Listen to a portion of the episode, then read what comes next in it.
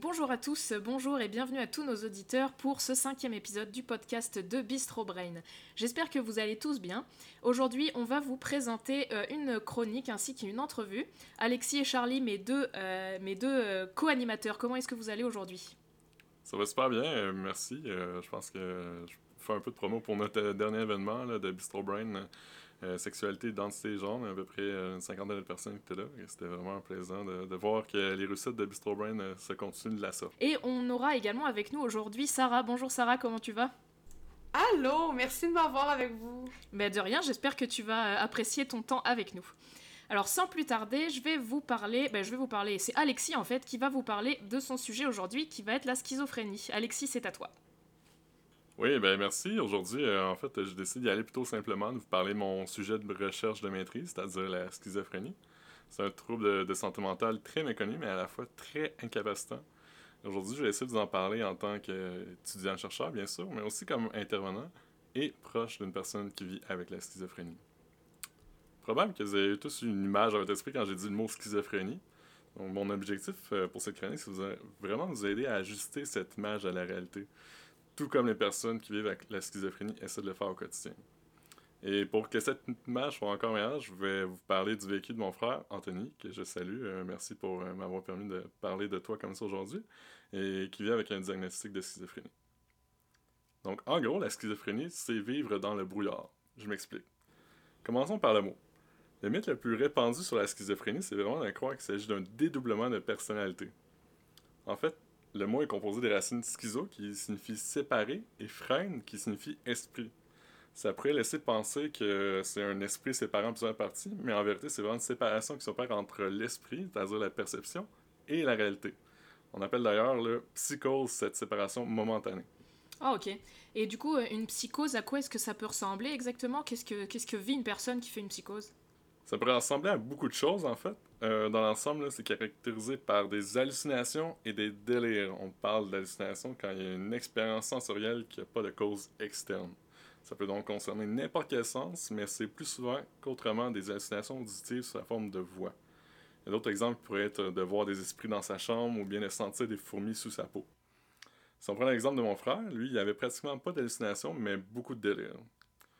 Et c'est aussi important de comprendre que les personnes qui vivent avec la schizophrénie vivent bel et bien ces expériences, n'ont pas de contrôle vraiment sur elles.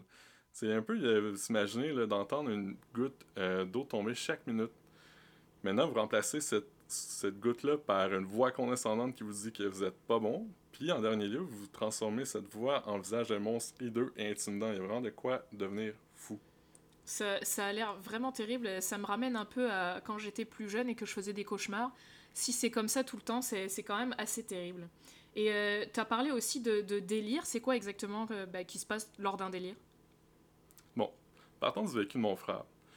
Lui, euh, au début de sa psychose, il me disait que c'était une machine envoyée par les aliens et qu'il était Jésus. Il croyait aussi que la télé puis les panneaux de signalisation lui envoyaient des messages mon réflexe assez naturel, euh, pour, comme pour la plupart des, des, gens qui sont des proches, c'est d'essayer de convaincre la personne du contraire. Mais comme vous en douterez, ça n'a pas vraiment fonctionné. Donc, euh, de cette façon, les délires, c'est des croyances figées qui ne changent pas face à des évidences qui la contredisent. Encore une fois, il y a plusieurs types qui existent. Par exemple, un délire de percussion, ça renvoie à la croyance que la personne euh, est menacée, qu'il y a une menace qui la guette. Donc, euh, mon frère, lui, quand il vivait un délire de grandeur, euh, quand il disait euh, qu'il était Jésus, c'est qu'il était, dans le fond, il croyait être doté de facultés extraordinaires. Puis, il y avait aussi un délire de référence quand il croyait que la couleur des panneaux s'adressait à lui. Une personne schizophrène pourrait aussi croire qu'on lui vole et ou modifie ses pensées, qu'on la contrôle ou qu'elle lui manque son cerveau ou un autre organe, ou bien qu'une catastrophe majeure est imminente. Et les hallucinations et les délires sont nommés des symptômes positifs parce qu'ils s'ajoutent à l'expérience des personnes qui vivent avec la schizophrénie. En font aussi partie les symptômes de désorganisation, tels que le discours désorganisé, l'incohérence, le mutisme, la stupeur et plusieurs autres. Par exemple, il arrivait souvent à mon frère de créer des associations où il n'y en avait pas. Associer le rouge d'une pomme à une commande des aliens.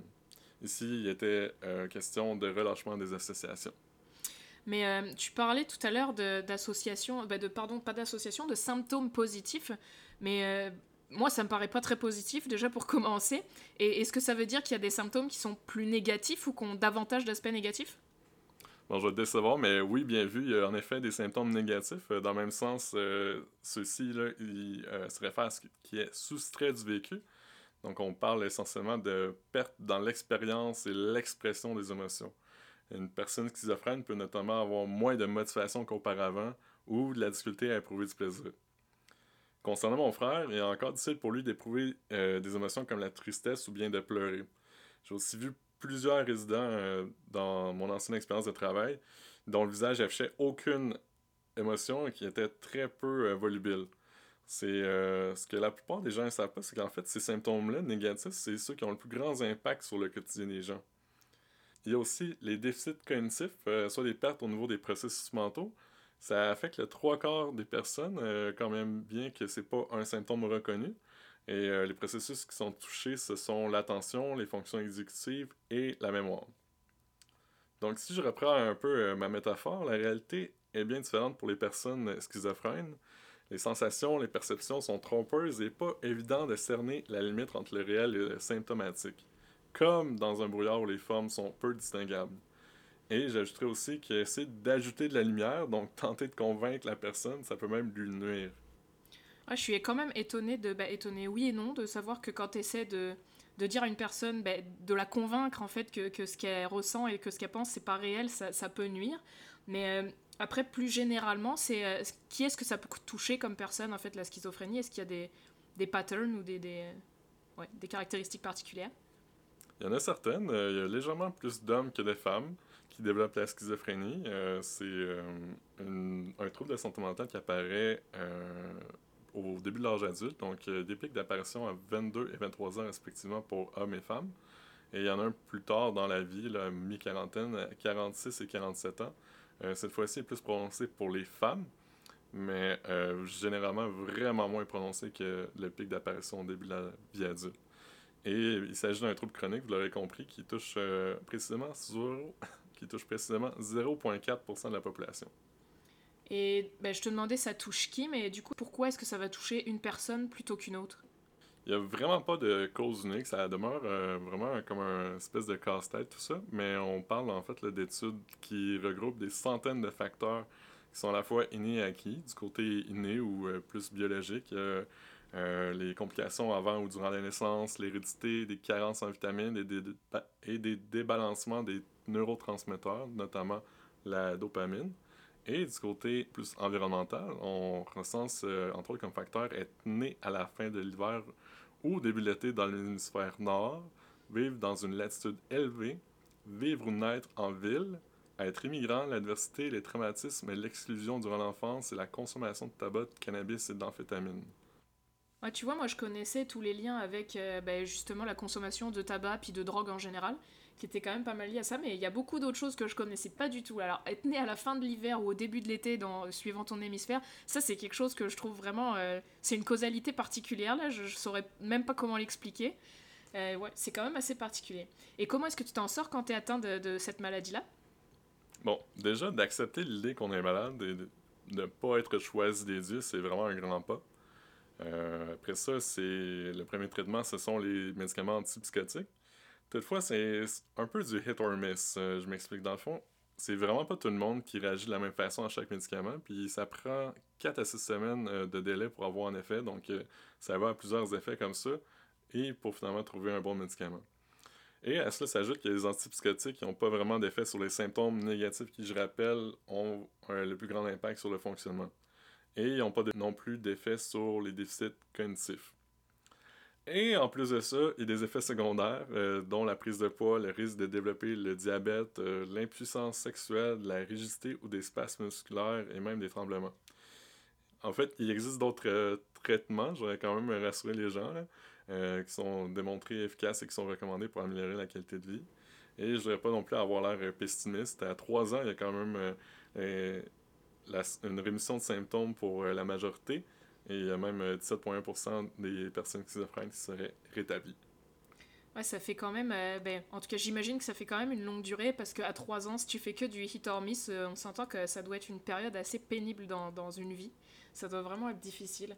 Et, peut-être dans le plus concret, dans la vie de tous les jours, à quoi est-ce que ça ressemble de vivre avec ce diagnostic de schizophrénie? Est-ce que ça va changer des habitudes ou des façons de faire ou d'être? Bon, là, c'est sûr j'ai fait un tableau clinique, là, vraiment quelque chose, une définition un peu euh, sortie là, d'une recension des écrits. Euh, mais l'avantage dans cette chronique-là, c'est que j'ai un bagage d'intervenant psychosocial euh, de plus de 4 ans, donc j'ai intervenu avec des personnes schizophrènes. Et ce que je peux vous dire, c'est que pendant ce temps, j'ai vu des gens qui souffrent, qui ont peu d'espoir, qui vivent de la honte, ils ne croient pas en eux. Mais j'ai aussi vu des gens comme vous et moi qui ont des passions, qui aiment bien rire, qui sont ouverts aux nouvelles expériences. J'ai vu des rappeurs, des sportifs, des gamers, des nostalgiques, des mélomanes, des blagueurs, des timides et des camarades. J'ai aussi vu plusieurs tenter d'apaiser leurs symptômes tant bien que mal ou encore combattre des cravings de drogue comme le speed ou la cocaïne. Et qu'est-ce que tu peux dire euh, aux personnes qui, euh, justement, ont ce diagnostic peut-être de schizophrénie ou même d'un autre trouble mental, mais qui peuvent avoir peur des antipsychotiques et euh, finalement de, de finir un peu en légumes comme on peut voir dans, dans les films où des personnes se retrouvent soit en hôpital psychiatrique ou, ou internées dans d'autres institutions. Ouais, comme euh, vol au-dessus du nid de coucou, là, entre autres. Exactement. Peut-être que ça pourrait évoquer euh, plus d'images à, à des gens, mais en effet, comme tu l'as mis, il y a vraiment une sensationnalisation euh, vraiment des troubles mentaux dans l'industrie du divertissement. Quoique ça s'améliore avec les années, là. j'ai eu des très bons exemples de films récemment. Euh, mais souvent, on mélange euh, des troubles ensemble, on associe cela à de la violence et des comportements déviants. C'est sûr, les antipsychotiques sont pas parfaits, ne devraient pas être vus comme le seul traitement. Ça s'avère efficace pour la plupart quand ils sont pris régulièrement et ils permettent vraiment d'éteindre un feu au début de la maladie, sais, de- de- d'arrêter de, voir euh, des choses ou d'entendre ou même d'avoir des délires. Ce qui, ce qui est quand même, faut le dire, assez désorganisant. Après ça, ça revient aux gens de décider des effets secondaires avec lesquels ils sont prêts à vivre. A des personnes qui décident de faire le choix d'avoir plus de symptômes, mais moins d'effets secondaires, par exemple. Ouais, ça doit quand même être un choix très personnel. Là, c'est un peu. euh, bah, au final, ça, ça- ça s'applique à pas mal de, de- de traitements. Euh, pour terminer ta chronique sur la schizophrénie, est-ce que tu aurais une conclusion pour nous, nos auditeurs ou nos auditrices aujourd'hui? Ouais, ben j'aimerais vraiment. euh, J'espère en fait avoir levé le brouillard sur votre conception de la schizophrénie et que vous pourrez voir ces gens pour ce qu'ils sont, euh, c'est-à-dire euh, des personnes qui souffrent. Eh ben, merci beaucoup Alexis pour cette chronique euh, que j'ai trouvée vraiment euh, très très intéressante. Et euh, je trouve, ben, en tout cas moi de mon point de vue de française de France, je trouve que c'est vraiment quand même quelque chose de vraiment bien au Québec parce que les maladies mentales en général sont quand même quelque chose qui sont beaucoup moins tabous au Québec que ça peut l'être en France. Et ben, en tout cas j'espère que tous, les, tous nos auditeurs et auditrices ont, aimé cette chronique et que ça a un peu dédramatisé la situation de personnes qui peuvent vivre des troubles mentaux comme la schizophrénie. Ça fait plaisir.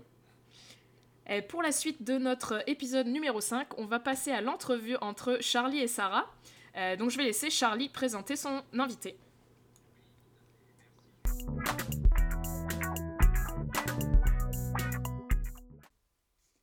Oui, merci Julie. Comme tu l'as présenté en introduction, ce soir nous recevons Sarah Lorty, doctorante en psychologie organisationnelle à l'Université de Sherbrooke, consultante en développement organisationnel chez Alia Conseil, ancienne présentatrice des Bistro Brain du temps où on pouvait faire nos Bistro Brain en personne. Maintenant, ça semble être le bon vieux temps.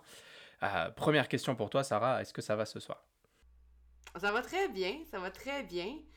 Est-ce que tu peux te présenter un petit peu pour nos auditeurs qui ne te connaîtraient pas? Qu'est-ce que tu fais? Sur quoi tu travailles? Euh, oui, en fait, euh, ben, comme tu l'as bien dit, je suis doctorante en psychologie organisationnelle. Doctorante veut donc dire que le doctorat n'est pas terminé encore. Euh, dans le cheminement, je suis en train de faire mon internat euh, dans la firme conseil Alia Conseil en développement organisationnel.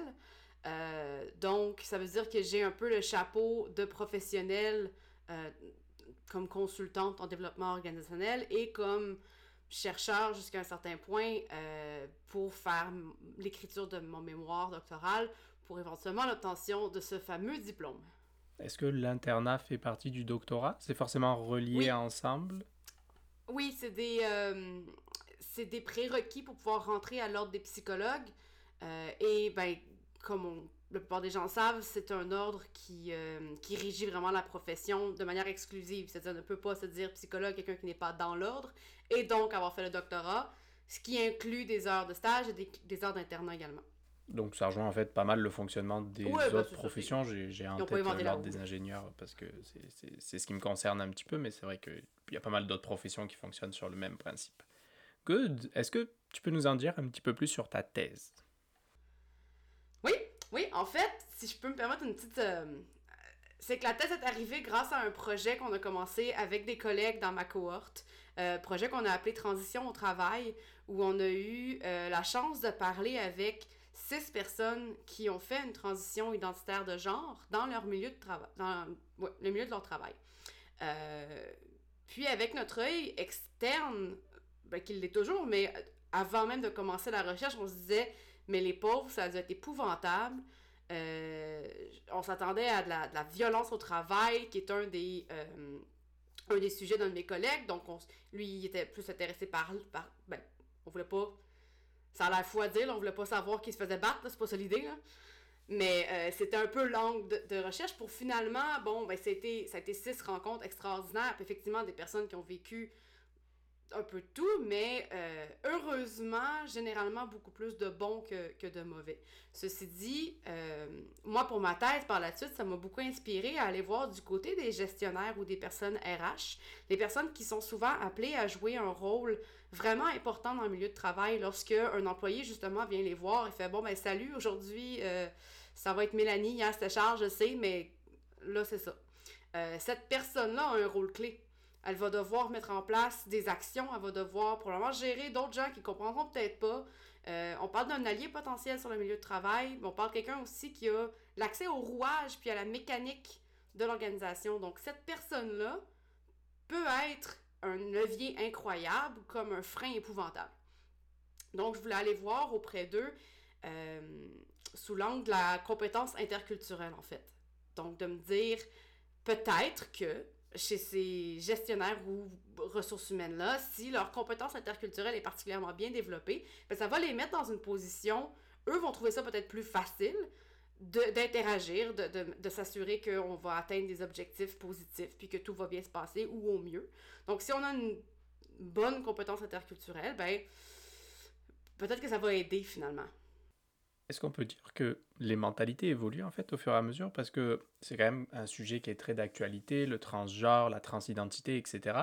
Et euh, est-ce que vraiment les gens commencent à prendre conscience que c'est un problème qu'il faut accompagner ces personnes-là, etc. Ou est-ce qu'on est encore sur plutôt de la méfiance, de l'incompréhension, je dirais peut-être pas jusqu'à de la haine, mais au moins cette notion d'incompréhension. C'est sûr que c'est dur à dire. Alors, je fais. Il y a une certaine partie de moi qui. Bon, j'ai, on a rencontré six personnes euh, trans dans le projet transition travail. Mon recrutement pour mon projet de thèse n'est pas encore commencé, donc on reste avec un échantillon très très petit. Après, il y a aussi l'expérience personnelle, les interactions, euh, ce qu'on voit, ce qu'on peut lire aussi. Puis j'ai plusieurs amis euh, qui sont LGBTQ, qui sont trans non-binaires. Bon, donc on a quand même un éventail à un certain point, mais donc, c'est une question un peu plus difficile à dire. Je vous dirais que scientifiquement parlant, on ne rien prouver présentement. Ça, on s'entend. Ceci dit, on voit quand même des différences, ou on semble voir des différences entre euh, le Québec, par exemple, et le reste du Canada, au niveau des mentalités un peu, un peu plus peut-être conservatrices ou dans le reste du Canada, et un peu plus peut-être libérales au, au, au Québec. Là. Mais ce sont des premières tendances, ce sont des premières constatations là, assez préliminaires. Là. Il y avait une question que je me posais. Est-ce qu'on a des retours, que ce soit des études ou autres, qui montrent les impacts qu'ont euh, ce rejet, aussi bien au niveau du travail que de la société, sur la santé des personnes? Puis je parle de santé, que ce soit à court terme ou à long terme. Oui, vraiment. Euh, il y a plusieurs études américaines, surtout dans le milieu du travail spécifiquement. Euh, au Québec, on a euh, la chaire de recherche je ne vais pas la ménommer là, contre l'homophobie à l'UCAM, entre autres, euh, qui a fait beaucoup, beaucoup, ben, principalement pour l'orientation sexuelle, mais il y a quand même de la recherche aussi sur l'identité de genre. Euh, et on connaît le, les impacts de ce qu'on appelle le stress minoritaire, c'est-à-dire quand on est dans un groupe euh, d'appartenance culturelle ou bon, minoritaire, ben, il y a des stress qui viennent avec ça, de, de, de par la simple relation avec le reste de la société. Et ça, ben, ça peut avoir des impacts absolument épouvantables. Euh, tout ce qui est lié au stress, au trauma, euh, bon, et ainsi de suite. Euh, dans le milieu du travail, au Québec, c'est moins, c'est moins connu. Euh, par contre, si on se fie à ce qui se passe aux États-Unis, là, c'est un peu épouvantable. Ceci dit, je pense qu'on est quand même dans des sociétés assez distinctes. Il y a lieu de croire et d'espérer que c'est pas. que ça, ça, se passe, somme toute, relativement bien. Mais en disant ça, je veux pas non plus qu'on pense que je minimise l'expérience réelle et parfois très souffrante de certaines personnes qui se font juste pas accepter dans leur milieu de travail parce que les gens n'ont pas compris ce qui se passe. Donc ce rejet, il semble majoritairement venir d'une mauvaise compréhension de ce qui se passe, c'est ça? C'est pas vraiment de la haine pure, c'est juste qu'on n'est pas capable de se mettre à la place des personnes et de comprendre ce qu'ils vivent? En même temps, la haine pure dans le milieu du travail, en général, euh, on y a peu accès. On la voit pas beaucoup présentement. Les recherches sur la, violence, entre autres, on va parler plus de discrimination indirecte, euh, d'harcèlement, c'est un peu plus caché c'est moins direct. Donc la haine pure au milieu du travail, je dis pas qu'il n'y en a pas, là, c'est pas ça que je dis, euh, mais c'est quand même moins ce qui ressort, pas dans notre étude nécessairement, on n'est pas rendu là, mais dans d'autres études. Euh, donc, je vous dirais que ma, ma posture, et là c'est vraiment ma posture à moi en tant que consultante, en tant qu'intervenante dans le milieu de travail, puis en tant que chercheur, j'ose croire que c'est parce que les gens ne connaissent pas, ne sont pas assez sensibilisés, et, et non pas parce qu'ils sont juste méchants et que de la haine. Parce que en se disant qu'ils sont pas assez sensibilisés, qu'ils connaissent pas suffisamment, ben on a un levier ici en se disant ben on va les éduquer, on va faire de la sensibilisation, puis éventuellement on va pouvoir avoir un changement positif. oui, c'est, notre job parmi tant d'autres personnes, hein, évidemment, on n'est pas les seuls à faire ça. Ben écoute, merci beaucoup d'avoir répondu à ces, questions-là. Je pense que ça aide aussi un petit peu mieux, ben, on parlait de compréhension, ça aide un petit peu mieux à, la compréhension de ce qui se passe pour ces personnes-là. Il faut, les accompagner dans, dans tout ça. Tu sais, Bistro Brain, évidemment, on parle beaucoup de vulgarisation scientifique, on en a parlé un petit peu avant. Nous, on aime bien démonter des mythes. Des mythes scientifiques, il y en a plein, hein, et nous, en général, on aime bien soit les démonter nous-mêmes, soit inviter des personnes pour le faire. Est-ce que ce soir, il y a un mythe bah, que tu aimerais démonter avec nous? Euh, C'est sûr que quand on parle d'identité de genre, euh, c'est un concept, c'est quelque chose qui vient avec son lot de mythes. Euh, je ne suis pas la meilleure personne pour en parler, n'étant pas moi-même quelqu'un qui s'identifie comme une personne trans. Euh, de l'extérieur, ce que je peux constater, déjà en partant, il faut faire une grosse différence entre orientation sexuelle et identité de genre. Euh, ce ne sont pas les mêmes choses. J'inviterais les gens à aller voir le, Genderbread Person, qui est un petit, un petit truc, c'est une icône, vraiment cute. Puis ça vient démontrer un petit peu les différentes euh, partie d'une personne finalement, mais de, sur un continuum. Donc autant pour l'identité de genre que pour l'orientation sexuelle, que pour l'expression de genre et tout ça. Donc c'est tous des concepts différents qui n'ont pas le même impact, qui n'ont pas la même signification pour une personne et qui peuvent toutes s'interjouer entre eux de manière complètement unique et différente pour chaque personne. Et l'expérience d'un processus, d'une démarche de transition, c'est unique en son genre pour chaque individu. C'est complexe. Euh, ça implique de devoir se dévoiler à ses proches, ça peut impliquer de devoir se dévoiler au travail. Euh, on parle même pas du côté légal, médical, qui sont au final des choix. Euh, et, et, tous les impacts aussi. Là, euh, les lois ont changé également au Canada, au Québec. Donc c'est quelque chose qui est malheureusement très très très complexe et c'est long avant d'arriver souvent à une résolution qui feel, qui se sent vraiment très bien. Et ça, c'est plutôt malheureux. Ouais, je pense qu'on le comprend très bien. Ça rejoint pas mal les, les, présentations et les discussions qu'on a eues au cours euh, du dernier Bistro qui était, qui était sur ce thème-là de, de, de, la sexualité, de la transidentité, etc. Oui, ben, je me demandais, est-ce que tu es au fait là, des travaux de Julie-Christine Coton? C'est ma directrice de thèse. Coup de théâtre. en jeu, c'était pas prévu. Hein. Tout s'explique. Exactement. ouais, c'est aussi pour ça que je parlais de ça. Ça fait quand même un, beau lien avec le sujet. Tout s'explique au final. Donc on en a parlé un petit peu avant, mais euh, selon toi, ça serait quoi la place que devrait occuper la vulgarisation scientifique dans notre société ben, actuelle? tu vois, c'est drôle parce que euh, j'en parlais un peu avec, euh, avec mon copain qui est anglophone, puis c'est pas un mot, j'arrive pas à le traduire parce qu'il se traduit pas. C'est pas quelque chose qu'il y a en anglais. Puis j'ai trouvé ça intéressant, puis je me dis, c'est vrai que, puis au Québec, c'est quelque chose qui, là, vous me corrigerez si je suis dans le champ, mais quelque chose qui me semble relativement nouveau. Je, euh, sais que Fernand Séguin a travaillé fort, fort, fort pour la vulgarisation scientifique dans le temps, euh, mais on dirait que ça n'a pas encore ses lettres, de noblesse suffisamment, alors que, puis on entend encore, ou en tout cas quand on commence, à tout le moins au baccalauréat, cette espèce de, de, d'auréole dorée la, recherche absolument, puis on est donc bien sur une autre planète, puis on peut donc pas se parler, puis attends, pourquoi est-ce qu'on fait de la recherche? C'est pour améliorer notre société, c'est pour partager ces connaissances-là. Ça sert à rien, ça sert à rien de juste ramasser toutes les connaissances, puis de les garder juste pour nous, puis aller faire comme un, petit dragon, puis se faire un nid de trésor de connaissances, là, ça sert à rien, ça, se partage, ces choses-là. Donc, pour moi, c'est un peu, sans dire que je fais nécessairement tous les jours de la, vulgarisation, la vulgarisation scientifique, mais il y a un peu de ça dans ma profession en tant que consultante. Donc, c'est d'aller chercher ce qu'on connaît des recherches, des meilleures pratiques, puis de les amener, de les vulgariser, de les rendre concrètes pour le vécu puis la réalité de chaque organisation.